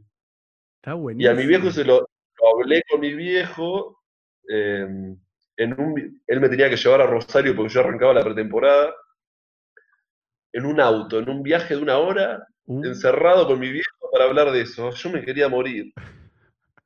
Y nada, bueno, no tuvimos que hablar, no quedaba otra. ¿Y qué dijo? Pero, qué sé yo, lo mismo. En esa primera vez mi viejo es como que no fue muy productiva las charlas que tuvimos. Claro. Hasta que yo me enojé y, y le dije, bueno, mira, yo soy esto. Si le Mm, gusta bien y si no, me voy a empezar a alejar. Como que priorizaron el hecho de, que, de tenerme cerca. Porque es más, yo me empecé a alejar. Ese año, ese, ese 2015, eh, yo como que me empecé a alejar de mi familia. Porque, de mis hermanos no, porque mis hermanos siempre se lo Mm, tomaron con la mejor, más jóvenes. eh, que yo, hicieron carrera en otra ciudad, vivieron solos de, de pibe, entonces tenía como una cabeza un poco más mm, eh, moderna, por así decirlo. Pero eh, yo ese, ese, ese año como que me empecé a alejar de, de mi familia por eso, porque siempre había un comentario, siempre había algo que me molestaba, siempre querían como, estaban re controladores que querían saber todo el tiempo yo, lo que yo estaba haciendo y empecé como a, a bloquear toda esa, mm, toda esa tensión que, que, que me estaban dando para decirle, mira, o, o aflojan, porque yo no elegí esto, si lo hubiese elegido mm. voy por el camino más fácil, soy hetero, jugaba al rugby, jugaba bien al rugby, era heterosexual, pumita, todo, ¿para qué quiere ir a ser puto? Me quería complicar la vida. Entonces le digo, o lo aceptan o yo me voy a seguir alejando y va a llegar un punto en el que no lo voy a querer ver más. Medio como, se les tiré medio bomba, pero para que lo entiendan también. Está bien, pero Vito, yo lo que sí digo es que a veces hay que entender que, bueno, mi papá tiene 80, ¿tu papá de, de cuánto tiene? ¿60? ¿Cuánto tendrá tu papá? 60 y pico, sí, ¿Cuánto? 64. Ah, 64. 64. No, no están entrenados, ¿entendés? No están capacitados. Sí, Entonces, no, no hay que matarlos, porque tu papá pobre no tiene las herramientas, no, no, no, ¿entendés? O sea, no, no, no está. Sí, sí, obvio. tiene idea, no lo hace de mal tipo. Hasta se puede enojar. Bueno, hay padres que echan a los chicos, bueno, como hablamos, echan a los chicos, pero tampoco sí. lo hacen de malo, porque no, no saben cómo reaccionar, ¿entendés? No, no- tampoco están No, por eso. Fue todo un proceso, la verdad, hasta que, hasta que lo terminaban aceptando bien. De hablar y de, de hablar más que nada. Pero y que me una pregunta. pregunten. ¿Vos nunca llevaste una noviecita? ¿Vos no andabas con chicas, con amigas para. ¿Nunca te vieron una novia? No, novia no, nunca tuve. O sea, No. tuve, sí, noviecita No, adolescente, pero que nunca fueron a mi casa. No, no, pero una amiga. Y amigas, Por eso. Pasa que eso también, yo siempre poní, no siempre, pero muchas veces en el colegio me ponía en grupo con las, con las chicas, Mm. con todas las chicas. Y para mí mis viejos no lo veían como eh, el pendejo, un ganador, por así decirlo. Ah, ¿no? Yo para mí lo veía como el pibe, el, el pibito que se junta con las minas. Ah, vos. O capaz que era también mi percepción porque yo lo sentía así. Mm. Sí, sí, sí. sí. Eh, pero nunca llevé una novia a casa. No. Claro. Claro, no, porque es raro eso, porque viste que los hombres, y me incluyo a, eh, a mí mismo, hasta los 15, 16 años, si estás con chicas, por eso a mí me costó, hasta los 15 años es como que no hay que estar con chicas, porque si no, sos maricón, sos gay. Y Claro. después de, repente me di cuenta que todos mis amigos que, que te jodían, viste, hay que jugar al fútbol, de repente decía, está con una mina. Digo, pero no, no era que teníamos que estar siempre entre hombres, jugar al fútbol, Claro. y el que está con minas es puto. Entonces dice, no, no, no, no. Ahora e- esas mismas minas que viste que tampoco sabés relacionarte porque te, te enseñan a ser agresivo, tratarlas mal, Sí. ahora te la tenés que coger. ¿Eh? ¿Cómo? Apri- Yo decía, ¿cómo darle un beso en la boca? Pero ni te cuento un hombre, pero yo decía, ¿cómo una mujer darle un beso en la boca? Digo, no, me da asco. ¿entendés? Después cuando, claro, yo, me desarrollé más tarde, entonces claro, después de los 16 años si te empezás a hacer la paja y ya te das cuenta que te calienta, viste, hasta un perro más o menos. Pero, pero claro, es difícil, viste, esa edad, porque te- si estás con chicas y después a una edad estás con chicas y sos un ganador, ¿o no? Sí. Así sí. eh, eh, ¿cómo se llama? No, y después una cosa que, que yo por eso siempre me, me sentí muy eh, identificado, lo digo como abogado, que yo siempre dije, y lo decía públicamente, ¿eh? Eh, públicamente cuando iba a un casamiento, un cumpleaños, obviamente la gente me decía, ah, vos también sos puto, pero ahora sabés lo que yo decía. Yo decía, miren, para mí, los judíos que en una época nos echaron en 1492 de España, un año más tarde de Portugal, nos prendían fuegos en las hogueras la, la Inquisición, mataron 6 millones de judíos en el Holocausto, más allá de la discriminación que, que siempre hubo, no podíamos tener propiedades, no podíamos ejercer, estudiar en las universidades, ¿no? Que vos me decís, ¿pero qué? ¿Por lo, lo que creés? Porque eran, Sí. los judíos vivían ahí, no es que éramos negros en un país de blanco, digamos, que ese tema de discriminación por color. Éramos blancos iguales, porque los judíos se mezclaban con la población. Por eso hay judíos polacos de ojos celeste, cuando los judíos tendríamos que ser todos semitas. Yo, como, como un judío europeo como yo, soy descendiente ucr- ucraniano, tendría que ser más morochito como son los, eh, los árabes. Pero yo decía, ¿sabes lo que pasa? Le digo, los, las personas eh, gays por su orientación sexual son más discriminadas que los judíos porque no se pueden casar. Ah, ¿cómo? Bueno, pero entonces que se casen con un animal. Le digo, ¿qué tiene que ver? Le digo, pero yo vi como abogado que mucha gente que decía este puto, este puto de mierda, eh, después cuando había que hacer la sucesión, era muy difícil, porque los mismos familiares, los hermanos que no le hablaban, no sé qué, se quedaban con los bienes. ¿entendés? Claro. Porque la, la ley, entonces yo decía, ¿por qué una persona que ama a otra no, Sí. o sea, yo digo, que tenga derecho a heredar? ¿Entendés? Por eso yo digo, después si querés casarte por iglesia o por templo, si te deja los judíos ortodoxos que no, no casan, porque en la Biblia dice que es abominación, Sí. o sea, dice que es un pecado mortal. Entonces yo digo, está bien, pero dejá que este tipo herede, ¿entendés? Y a vos qué carajo te importa Claro, que, los gays se casen. Yo decía, eh, eh, yo lo decía en chiste y hace poco lo vi en un stand-up comida en inglés, decía, yo decía, pero ojalá que estos hijos de puta se casen para que sufran igual que los que estamos casados con mujeres, porque es lo mismo, hay que ser pelotudo para casarse, ¿entendés lo que te digo? Porque yo digo, te rompen las bolas ya sea un hombre o una mujer. Entonces yo siempre dije, no, los gays tienen que tener derecho de casarse y, de adoptar hijos. Dice, ¿cómo va a tener dos padres? Y lo más, horrible es esa comparación que vos dijiste, bueno, que se casen con un perro, me caso con el mueble de acá. O sea, están comparando una persona con un animal o con una, una piedra. Me han dicho, "Ay, bueno, no. con las personas trans también, que dicen, no, pero ¿cómo un hombre se va a sentir mujer? Entonces yo me siento perro mañana y me crezco una cola. O sea, flaco, estés comparando cualquier cosa, no entendiste nada. Ah. Eh, cuando ya pierden total respeto por lo que piensa el otro, porque no, no llegan a entenderlo, porque nunca se pusieron en la, en la piel de, del que pasa por algo así. Entonces, Mm. ¿cómo te vas a sentir mujer? Yo nunca me sentí mujer. Y no, porque vos sos un hombre heterosexual cis, y él, él es una mujer trans. Entonces, es obvio que nunca te vas a sentir una mujer trans, porque si no, ella hubiese transicionado. Pero Sí. tiene como esa mentalidad de, de no poder entender lo que le pasa al otro, porque si no te pasa a vos, eh, es imposible. Sí, Que no, también viene de, de que vos dijiste, de, de la, iglesia, de que sí. no se podían casar, de que los, los asesinaban, de, de todo eso que, que quedó, y usan la Biblia como, como estandarte, que dice, no, lo- acá en el versículo tanto dice que los gays son una abominación. Y dice, bueno, pero acá dice que no podés comer asado los domingos. Y acá dice que al que adúltero hay que matarlo a piedrazo. Y nadie Y entonces, y no se hacen esas cosas, porque quedó de hace miles de años. No, pero Y usan, mí- y usan, ahí las religiones como, como escudo para profesar lo que les conviene No, no, pero yo- algunos. Yo creo que, y, y como te decía antes con los chistes de los judíos, yo tal vez siendo judío no tendría que derecho a decirlo, pero lo voy a decir igual. Pero yo una vez vi un documental de la cantidad de, de gays que hay en, en- en el Vaticano y que estudian para cura todo, que es, viste, como que hasta está de, de moda y, viste, y, y les gusta porque están todos entre hombres.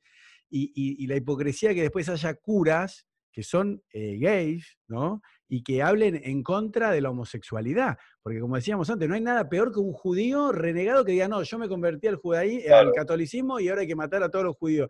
No hay nada peor que un cura que no practica ni lo que dice, que a mí no me parece nada de Sí. malo, o, o que tienen hijos, viste que antes eh, lo- los papas tenían sobrinos, eran los hijos, viste, no, este es mi sobrino. Pero Claro, yo sí. O, o un papa o, o un cura que tiene, eh, que a mí me van a pegar porque soy judío, ¿no? Pero yo lo digo igual, a mí que me importa. Pero digo, o, o un sacerdote que tiene relaciones con mujeres. El problema es que él diga que está prohibido a los feligreses y después lo haga él. Pero a mí me parece bárbaro que se quiera acostar con un hombre, con una mujer. A mí me parece bárbaro. ¿Entendés lo que te quiero decir? Sí. No. eh, Quedaron como muy, muy antiguas todas esas, cre- estas creencias. Que no podés estar con una mujer porque entonces no dedicás tu vida entera a Dios. Dejate de joder, podés estar con una mina tranquilamente nah, y, y estar después, devoto a la, religión, tranquilamente. que yo también me he peleado con gente que no tiene nada que ver ser homosexual con abusar de chicos. Que el padre eh, Gracia haya abusado de chicos eh, tiene una desviación, pero, pero no porque sea homosexual, Claro. porque es un trastornado. Porque hay un montón de gente que consume, que van presos pornografía infantil, hombres que, que consumen eh, pornografía infantil de chiquitas que se, se las cogen Sí. a chicos de nueve años y, y eso hay tráfico y vas preso. Y teóricamente son heteros. Entonces, ¿a qué? ¿Está bien? ¿Entendés lo que te quiero decir? Y, ah, no, bueno. eh, así que, no, no, por eso. La verdad que el, el tema. No, y, y lo que me gusta de, de tu historia, que yo entrevisté acá, que fueron las segundas, ¿no? Yo ya voy por el ciento y pico. Ya entrevisté, eh, publico una vez por semana, ya voy dos años, ¿no? Eh, ya voy más de 100 invitados. Las número dos fueron un- dos chicas que se llaman Valen y Sofi. Son dos chicas gays que, que están casadas. Y tienen un canal de YouTube que se llama Cómo salir del closet.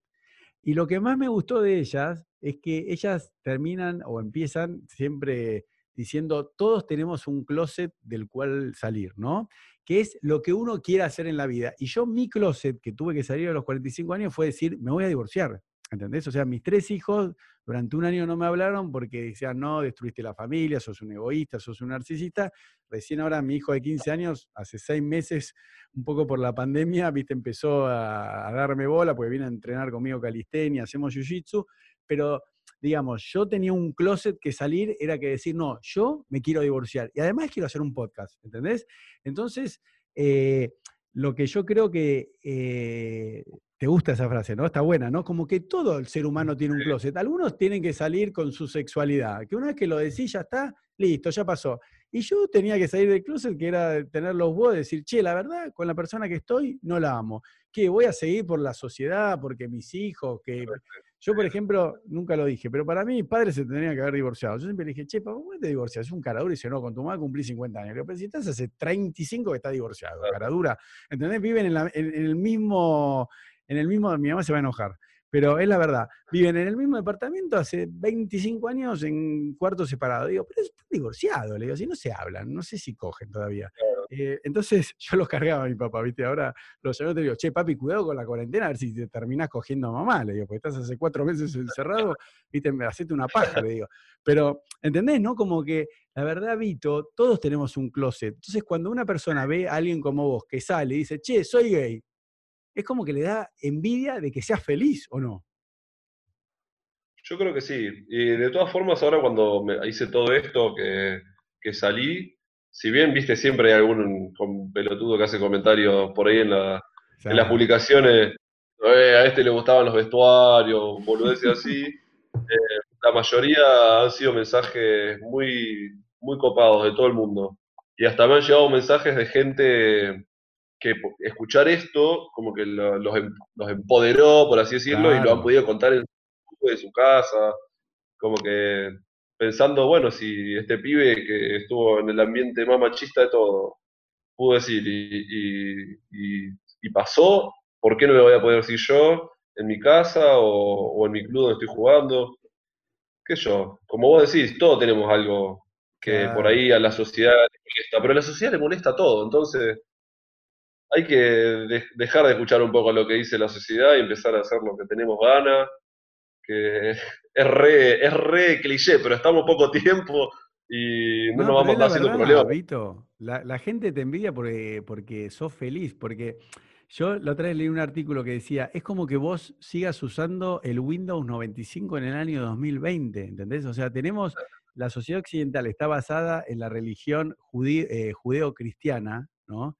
Que es algo que es un, ¿entendés lo que digo? Es un software, es un sistema operativo que no, no sirve para nada. No, entonces están todos con el Windows 95 de la iglesia, de, bueno, de la, que también, viste, proviene de la, de la, religión judía, y después con, con esas cosas, ¿no? Porque la sociedad, lo que hay que ser, anda a estudiar, anda a hacer esto. Eso te iba a preguntar, ¿vos ingeniería estudiaste porque vos querías o por un mandato?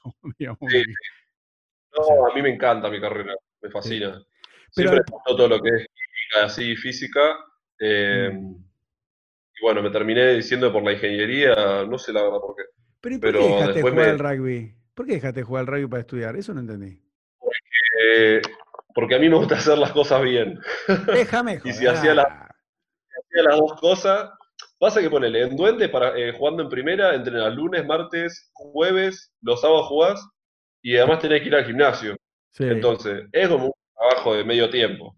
Y estudiar ingeniería es primero que es difícil y después que mm. lleva mucha hora de cursado. Yo cursaba cuatro o cinco horas por día también. Entonces, tampoco tenía ganas de romperme la cabeza y padecer tanto la facultad como ir a entrenar. Y yo tenía muchas ganas de recibirme y de estudiar. Siempre fui medio nerd en ese, en ese sentido. Ah, eso te iba a decir. Sos un nerd total. Pero escúchame, vos jugaste tres mundiales con los Pumitas, o sea que bueno sos. O sea, no, no. ¿Entendés? ¿No? Por eso me gusta tu historia, porque no, no es que era, viste, un cuatro de copa. O sea, tuviste seleccionado tres veces con los Pumitas. O sea, eh, ¿de, qué jugabas vos de, de tercer? Eh, Segundo o tercera línea. Tercera línea.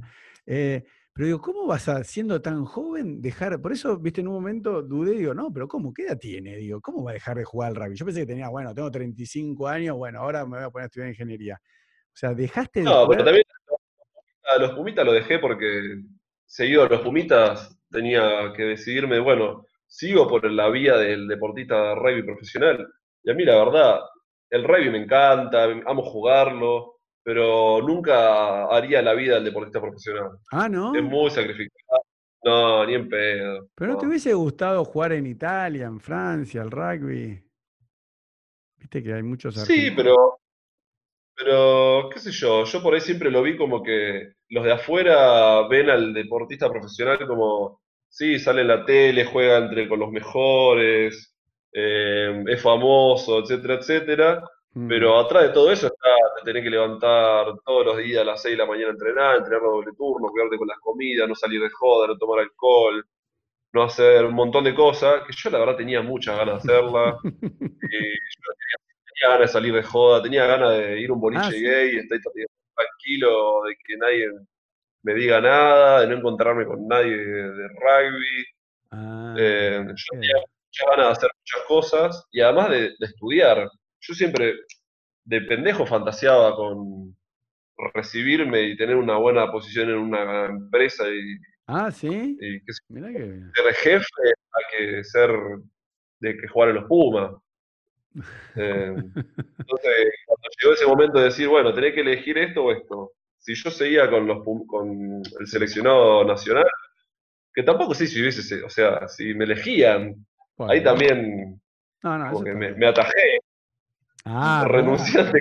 Ah, ahí te agarré, ahí te agarré, vamos, ahí estamos. Ahí Sí, te- no sé, la verdad. Claro. No, porque, Pero puede ser probable. pero Y vos cuando eras yo, chico, no, no ser, lesionaste, pero escúchame, Vito, vos cuando eras chico, eh, ¿soñaste alguna vez con ser Puma? Como ser jugador de fútbol, decir, no, yo quiero ser Puma como, no sé, a quién admirabas vos, porque vos tenés 25, no sé, qui- quién era cuando vos eras chico, ¿a quién admirabas de, de Puma? Y estaba eh, Felipe Contempomi. Y bueno, ¿no, no, no soñaste con...? Sí, o sea, como en mi casa no era una casa de rugby, Mm, eh, yo recién me enganché full full con el rugby a los 12, 13 años. Bueno, pero Y-. Sí, pero como que por ahí fantaseas de jugar en los Pumas, pero también lo veía. A mí como que todo esto me cayó re de, de sorpresa. Ah, Porque en, el, en mi club, en mi club no, no era normal que alguien vaya a un seleccionado. O sea, yo fui el primero de mi club que fue un seleccionado, tanto provincial como nacional. claro. Entonces, ni en pedo, como me imaginaba, ah, mira, si entreno así, me puede llamar el Mm. Pladar. Yo llegué al Pladar y no tenía ni idea que era el Pladar. Ah, el Pladar ¿estuviste es el el plan de alto rendimiento ¿Pero por qué? ¿Por Pumita? por Pumitas, claro. O sea, vos estás en Pladar y después de ahí te eligen para Pumitas. Y yo entré Ah. en Pladar sin tener ni idea qué era. ¿Qué era? Pero para, las tres veces que fuiste Pumita, ¿qué edades tenías vos? En, en- en- Tenía 18, 19 y 20. Por eso, yo no, te fuiste en el pico de tu carrera. Bueno, puedes volver. No, no, no, Eh, no, y como por, e- era por eso también. Yo la verdad no me, no me veía el deportista profesional. También pensaba que eh, le, le ha pasado a un montón de gente. Por ahí hoy sos el mejor del mundo, te lesionaste. y ¿Qué haces? Ya está. Bueno, no, no, está bien, viste que eso uno lo quiere o, o- o- o no lo quiere. eh, Pero a mí me llamó la atención, porque digo, pará, es súper joven, digo, ¿qué hace que dejó de...? Porque, ahora, eh, porque después jugaste en Duendes y, y ahí no estudiabas, ¿no? Entonces tuviste que dejar la carrera, Duendes es en Rosario, ¿no? Para estudi- estudiar en la UBA acá, en la Universidad de Buenos Aires de... No, claro, yo estudié en UTN allá en Rosario. Eh, Y ahora... arranqué en 2016, que es el año que yo Sí. dejo de jugar a fin de año. Mm, Arranqué la Facu y hice casi todo 2016 combinando las dos cosas, yendo a entrenar y yendo a la Facu. Y allá ahí fue Rosario. cuando dije, no, bueno, sí, Rosario. Y ahí fue cuando dije, no, bueno, es una o la otra, porque las dos juntas, estoy recién en primer año, no debo ningún final, no me quiero imaginar lo que va a ser si, si en algún momento dejo un final. Y como te decía, a mí me gusta hacer las cosas bien. Estaba haciendo las dos cosas a media. Qué La Facu a media y estaba desconcentrado en los partidos porque estaba pensando que tenía que hacer cosas en la facultad. Nah, déjame joder. Qué botón que sos, sos un nerd, total. Bueno, pero está bien. Porque Entonces, gusta. Ah, bueno. agarro, me recibo y si se da todo, vuelvo a jugar en algún momento. Para mí voy a volver a jugar ahora cuando termine la facu. Total, ya me queda nada. No, porque eh, igual sos súper joven, viste que hoy en día, por ejemplo, el, el que ganó el Ironman de Hawái, viste, yo practico en forma amateur eh, triatlón. eh, el alemán tiene, lo ganó con 41 años, el Ironman de Hawái, eh, la prueba de triatlón más exigente del mundo, tardó, no sé, o- igual tardó así todo 8 horas, pero digo, eh, hoy en día 25 40 son años. los, ¿Cómo? 40 son los nuevos 30. Sí, sí, sí, por eso te digo, vos a los 20, ¿cuándo eh, vos te, te podrías recibir el año que viene, ¿no? ¿A mitad de año? ¿Leí bien? o- Sí, con 26. Me queda un montón para jugar amateur. Mm, Tengo como Sí. 10 años más para jugar al rugby en forma amateur. Por eso. Yo hice como, hice bien de ingeniero, agarré, hice cuenta y digo, bueno, ¿qué me, conviene para poder hacer las dos cosas? si no, si yo, si yo hacía las dos cosas no me recibía más. No, está, Estaba estudiando ingeniería, que tampoco era mi idea, me quería recibir y, y chao. No, pero para mí lo mejor es que yo creo que después de que saliste del closet, tu vida, todo lo que haces es lo que vos querés. No es que tenías un mandato familiar, como algunos dicen, no, vos tráeme el título y después haces lo que quieras. O sea, si vos querías estudiar, está perfecto. O sea que eh, estás haciendo al revés que todo el mundo, que viste como que exprime lo máximo la carrera deportiva hasta donde llega o hasta donde puede con la edad o donde puede con las lesiones. Y cuando termine dice, bueno, me puedo estudiar ingeniería química a los 35 años. Bueno, listo, chao. ¿no? Pero bueno, mm. vos hiciste, me parece bueno porque lo hiciste a tu manera, ¿no? Sí, me, cerraba más al revés. Eh, me daban malos números. Escúchame, para, ir, para, ir, terminando, ya te tengo hace una hora y media, te voy a, te, voy a soltar. Eh, ¿cómo, te, ¿Cómo te sentís con esto de tener que ser el embajador ahora, viste, LGTB? ¿No te rompe la bola que todo el tiempo? Porque, por ejemplo, a mí me embola hablar de los veganos, viste, todo el tiempo me quieren agarrar de embajador, no, no medios, digo, pero viste, voy a yo igual no soy de ir a eventos sociales, pero siempre que puedo me dicen, che, escúchame, vos que sos vegano, te quiero decir algo. Pepe, y digo, escúchame, yo, no, embajador de los veganos, no. Le digo, ¿sabés qué? Le digo, ojalá que te mueras de cáncer por comer eh, carne de vaca, pero a mí me chupó Le digo, yo me hice vegano para ser más lindo y más joven, así que a mí no me chupé. Bueno, punto. Me dice, no, porque ustedes los judíos, le digo, no, no, yo soy judío, a mí no me rompa las pelotas. Vos ahora estás con chiche nuevo, pero no te hinchaste las pelotas ya que todo el tiempo tenés que hablar de los gays, así, o, y decís, bueno, basta, es una faceta de mi vida, chao, déjeme en paz. a, veces, eh, a veces se torna por ahí cansador, porque hay, días que vos estás, llega cansado y no tenés ganas de hablar de, todo eso. Pero como que yo lo hago más por, por los que vienen atrás mío, para que la tengan un poco más fácil que los que la tuvimos. Y eso que yo la tuve dentro de todo bastante fácil. Pero los que lo hicieron hace 10 años lucharon para que nosotros hoy la tengamos más fácil y nosotros, a mí me copa como hacer algo para que los que vienen atrás mío la tengan todavía más fácil y llegue un día en el que no, haya, no tengamos que aclarar nada, que todos sean bisexuales, que se acuesten con quien quieren, que no lo tengan que aclarar en su casa y que no le rompa las pelotas. Entonces, por eso, como que hay días que, por ahí estás cansado y no tenés ganas de hablar de estas cosas, pero, pero lo sigo haciendo por eso, más que nada. Ahora estamos con la, con la gente de la UAR haciendo un programa que se llama Rugby 2030 que habla de todo esto. Ah, mira qué eh, bien. Para poder empezar a hablar en los clubes y, y en las uniones como un rugby más inclusivo, menos violento, todo esto que se empiece a, a, charlar de todas estas cosas, para que no vuelva a pasar lo que pasó en Villa Gesell y, y que si hay algún puto en el equipo que lo pueda decir y pueda seguir jugando tranquilamente. Che, me encantó eso que estás haciendo. Claro, porque yo, desde mi posición de judío, es como que ya, viste, hay un montón de fundaciones, instituciones judías, viste, que, que, se encargan de la discriminación. Eh, después, como vegano, me, me hincha las bolas, la gente le dice, mira, vos comés quiera, me déjame romper las pelotas. No, porque en la rural se metieron los veganos. Yo igual me defino plant-based, o sea, basado en plantas, ¿viste? Porque es como que no nos identifica, yo no me meto en la política, en eso, pero la verdad que sí, tenés razón. Eh, vos sí tenés una responsabilidad porque eh, estás ayudando a un montón de gente que está sufriendo, o sea que realmente eh, sí. Yo lo pienso también como que, que, no hay referentes así gays, por lo menos tanto en el deporte en general como en el rugby menos. Entonces me pareció como, bueno, es una buena oportunidad para, para que se hable, porque si no era re tabú. El, gay en el rugby.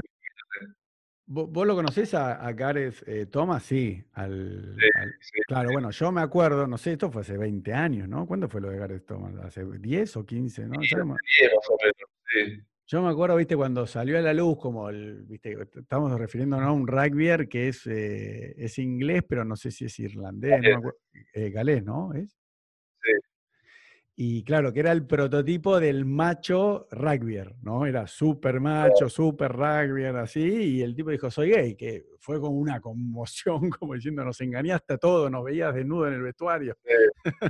y, bueno, tiene, el tiene eso de de decir, me mirás en el vestuario, y por ahí vos lo ves, y, pensás, justo a vos te voy a estar mirando en el vestuario.